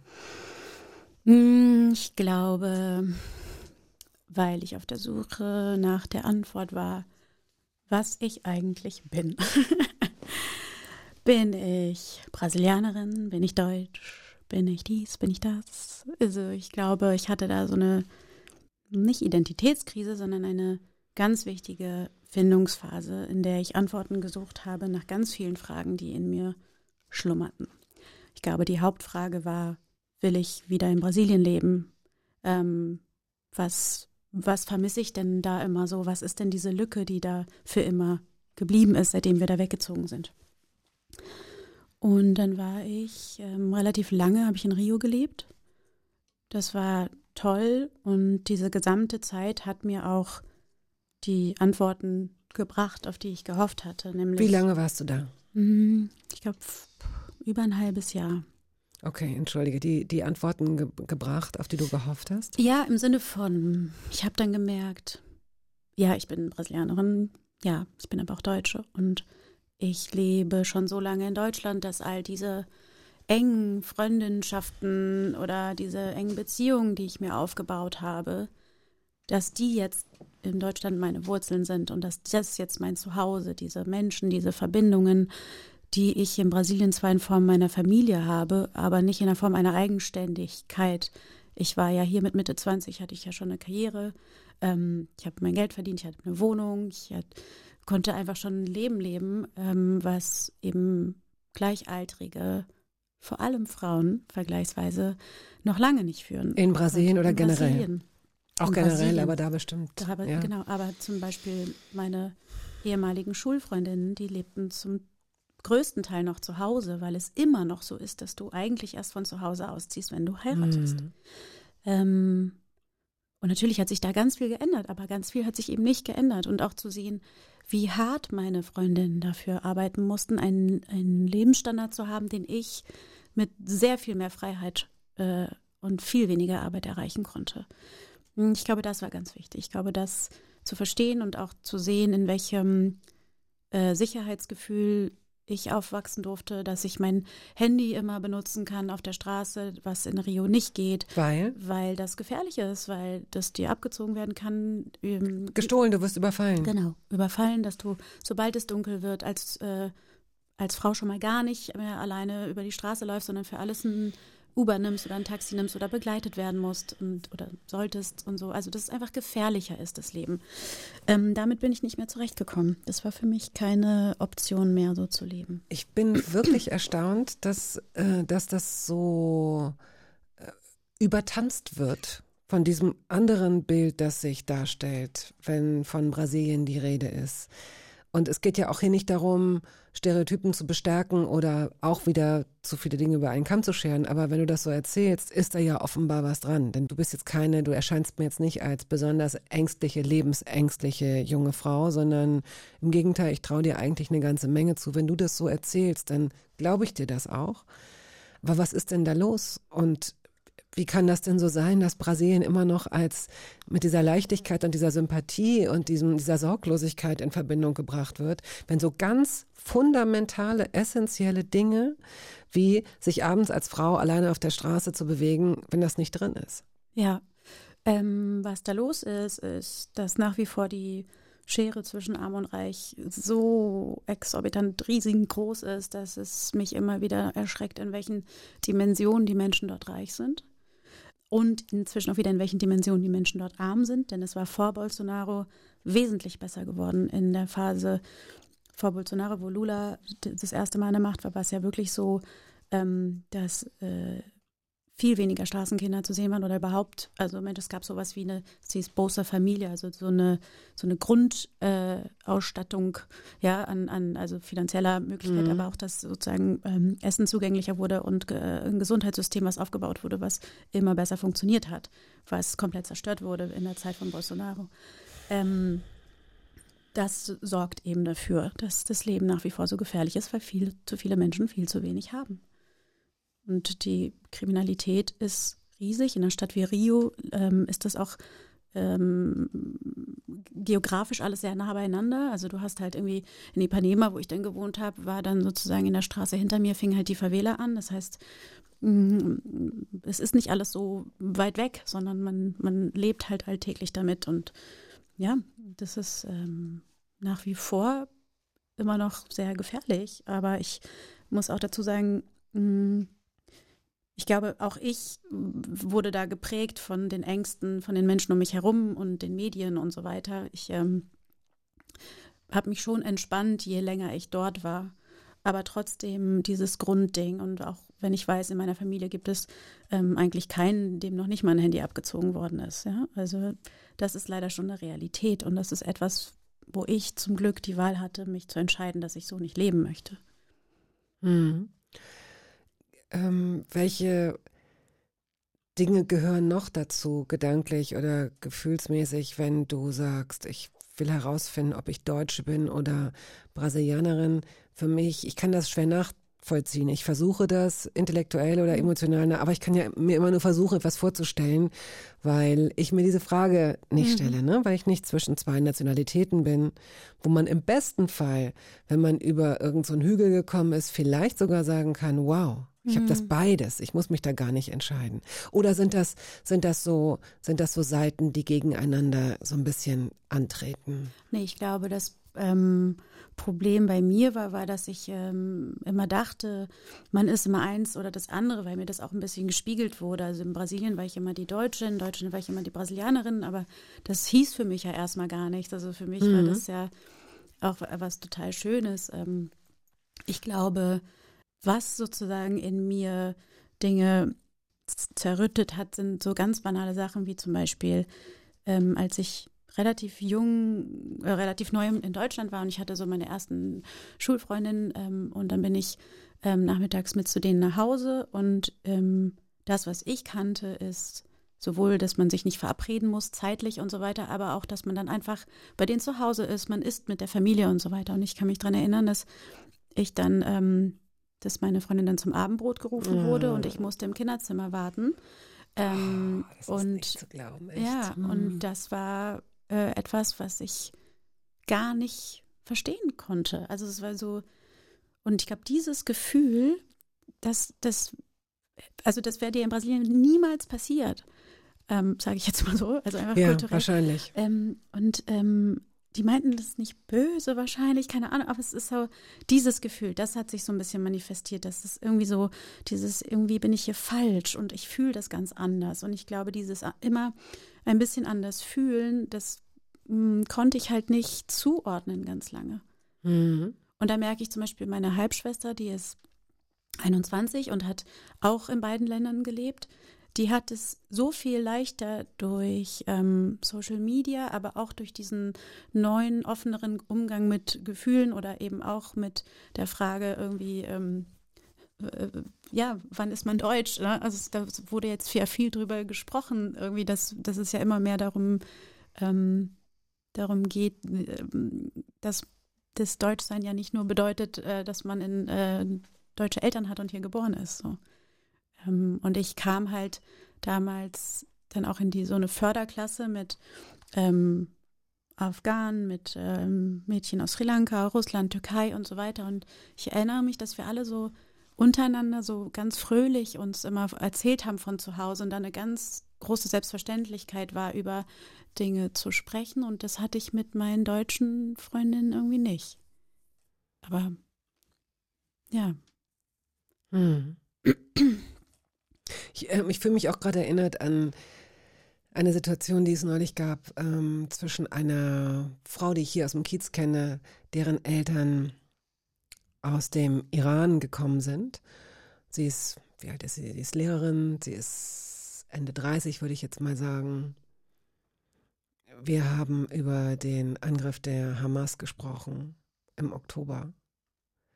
Und ich fand es so beglückend und so schön, wie sie immer sagte, aber wir Deutschen können, das können wir doch nicht so hinnehmen. Mhm. Das können wir, also wir Deutschen wissen doch, wofür wir kämpfen, wenn wir für eine Freiheit und und ich fand es so schön, dass sie das so fühlt, Mhm. ja, und dass sie das offenbar so verinnerlicht hat und ich habe immer gedacht, oh Gott, ich wünsche mir so sehr, dass du dieses Gefühl immer behältst, weil es scheint ihr, also so, ich glaube, ich würde das, ich würde es selbst gar nicht so formulieren. Vielleicht würde ich es denken, aber ich würde es nicht so sagen. Und sie sagt es ganz bewusst und auch mit einer ganz, es ist eine- ist eine ganz bewusste Entscheidung, ähm, sich wahrscheinlich auch als Patriotin zu bezeichnen, aus ihrer Perspektive heraus, weil sie sagt, sie weiß genau, wie wichtig es ihr ist, sich dafür entschieden zu haben, in diesem Land leben zu wollen mit all seinen Freiheiten. Eine ganz andere Art des sich Identifizierens, als, äh, als meine es wäre, ne? die aus einer ganz anderen Ecke und einem Selbstverständnis kommt und so weiter. Und da habe ich gedacht, das ist schön. Das, das würde ich mir häufiger wünschen, dass Menschen in Kombination mit bestimmten Werten, mit freiheitlichen Werten davon sprechen, wie froh sie sind, Deutsche zu sein. Ja. Wenn das gleich aufgeladen wird mit so einem, nicht mit so einem blinden Nationalstolz, den man sich gar nicht selbst erarbeitet hat, sondern irgend so Nachgeplapper, sondern einfach gerne in diesem Land, weil da Ja. sind ja noch so ganz viele tolle, tolle Sachen, die, die noch existieren und über die man wirklich sehr glücklich und dankbar sein darf. Fühle ich total, würde die Jugend heute sagen. Gönn dir. Gönn dir. Gönn dir ein bisschen Fühle ich, Patriotismus. fühle ich. Gut, vorletztes Lied. Crosby, Stills, Nash and Young Hm, jetzt gehen wir ins Eingemachte. hast du mitgebracht. Our House. ja. Wofür steht das? Oh. Mm. Also das Lied steht erstmal für eine ganz schöne Erinnerung an so ein tolles Gefühl. Also es ist ja oft so, dass, oder bei mir jetzt in diesem Fall von der heutigen Sendung, dass so jedes Lied für mich auch mit Personen verbunden ist, aber eben vor allem für einen Zustand oder einen, einen Moment. Und ähm, das Lied habe ich so ganz bewusst gehört in einem Zustand, war ich so ganz glücklich und so voll hoffnungsvoll und auch sehr verliebt. Auch da so der Text hat mich dann wieder so gekriegt und der kriegt mich auch immer noch. Und ähm, ja, ich finde so, wenn, wenn, wenn so Text und Melodie so aufeinander passen, dann speichert sich das bei mir so ab und dann kann ich so Momente hervorrufen. Und ich saß halt im Auto und war halt neben einer Person, die ich total geliebt habe und alles hätte so gut werden können. und ich glaube, diese Momente, dieses, äh, das sind ja auch die, von denen man dann später irgendwann zehrt, so wenn der Schmerz vergangen ist. Und ich glaube, dafür steht dieses Lied für mich. I'll light the fire. You place the flowers in the vase that you bought today. Staring at the fire for hours hours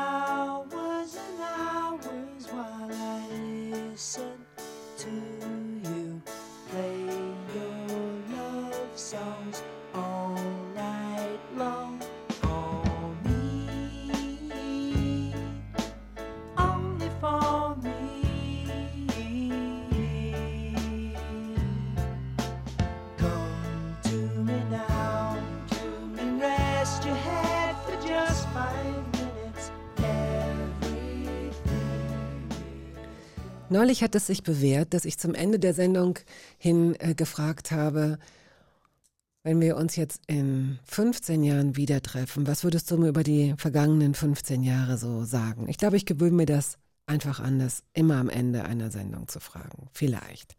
Aber dich würde ich gerne wirklich fragen. Hm. Also in 15 Jahren sitzen wir uns wieder gegenüber. Mhm. Da werde ich wahrscheinlich neben der Schauspielerei ähm, noch ganz viele andere Sachen gemacht haben. Wie dein Vater. Was wirst du denn zum Beispiel gemacht haben? Ähm, also es ist jetzt ein bisschen mutig, das jetzt sozusagen. Nein, ich mache tatsächlich schon viele andere Sachen. Und unter anderem eben im kreativen ähm, Produktionsbereich. Und ich glaube, ich würde mir wünschen, dass das sich ganz doll weiterentwickelt.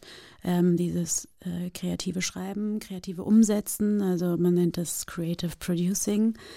Ich weiß immer nicht, was dieses Kreativ dazu bedeutet. Ja, Also es bedeutet eben, dass es ähm, da beim Produzieren geht es ja irgendwie um, um Geld und um Rechte und das so, so hinzubekommen. Beim Creative Producing geht es ja um, das ist so umfassender für, äh, du hast da noch mehr mit zu tun im kreativen Prozess und ich glaube, ah, so als Personalunion, du bist also nicht nur derjenige, der es auf die Beine stellt und auf die Schiene setzt, im sondern besten auch. Fall auch kreativ mitgearbeitet hast. Ah, mhm. Mm, Und Und warum grinst du die ganze Zeit dabei, weil, es während so, du das weil sagst? es so viele Sachen gibt, die ich erzählen wollen würde, aber nicht kann, weil das passiert alles, aber ich kann noch nicht drüber reden. Und das ist alles wahnsinnig aufregend und ich freue mich. Aber ich glaube, wenn wir uns in 15 Jahren wieder treffen, dann ähm, habe ich wahrscheinlich da richtig was gerissen. Das kann ich mir gut vorstellen. Du hast, wo, äh, du hast einen deutschen äh, Comedy-Preis, du hast einen deutschen Fernsehpreis gekriegt, du hast dann vielleicht auch noch den deutschen Creative Writing, Producing Superpreis Den bekommen. du erfinden wirst. Den ich, ja. erf- den ich gerade erfunden Ja, habe. sehr gut, sehr gut. Der aus Lebkuchen ist. Oh, aus ich gut. Spekulatien. Ja. Aus Spekulatien. Das ist der neue, ähm, das ist der neue äh, offizielle Plural von Spekulatius. Und wo lebst du und wie? In so einem Schwitzzelt vielleicht in Tirol? Auf gar keinen Fall. Ähm, Im besten Fall habe ich ähm, eine mindestens so schöne Wohnung wie du, ähm, auch mit einem kleinen Heimstudio. Ähm, und da äh, steht dann der Spekulatienpreis, den ich von dir bekommen Ja. habe, auf jeden Fall, weil ich kann den ja nicht essen, weil der bestimmt super hübsch aussehen wird. Ja. Und ähm, Wird es in so einer Großstadt sein oder lebst du auf dem Land? entweder Großstadt mit Garten oder Dachterrasse oder so, oder tatsächlich Land nicht allzu weit weg von der Stadt. Mit Tieren. Ja. Einer Giraffe. Mhm. Und aber auch ein Esel. Oder weißt du, was Gut. ich richtig finde? Diese kleinen Zwergponys. Sowas ja, hätte die ich auch sind toll. Die Ja, die Zwergponys. Ja. Gut. Es war mir eine sehr große Freude und ich freue mich am, mit am allermeisten, dass du diesen letzten Song abmoderierst und nicht ich. Wie heißt der und wie heißt der Song? Wie heißt die Band? Wir hören jetzt von den Geosons Varias Queixas. Noch ein Stichwort dazu? Ähm, ist mein absoluter Lieblingssong der letzten drei Jahre. Ähm, die drei äh, Männer, die diese Band sind, sind die Enkel, also die Nachfolgen von Gilberto Gil, ein wahnsinnig großer, sehr wichtiger brasilianischer Sänger. Und äh, die machen ganz tolle neue brasilianische Popmusik. Christina, wir freuen uns alle auf das, was da kommt, was jetzt noch nicht thematisiert werden darf, was aber bald wie ein warmer Regen auf uns niederprasseln wird. Vielen herzlichen Dank, viel Spaß, viel Danke, Glück. danke, Bis bald. Danke, war schön. Pode fazer o que quiser, até me machucar. Transborda no meu coração só amor. Desde o momento que eu te vi, não pude acreditar. Mas se eu não conseguir, vem me amar.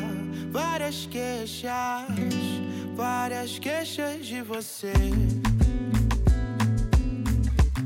Por que fez isso comigo? Das war der Podcast der Radiosendung Hörbar Rust. Wir hoffen, dass es Ihnen gefallen hat. Wenn Sie möchten, Sie können ihn abonnieren.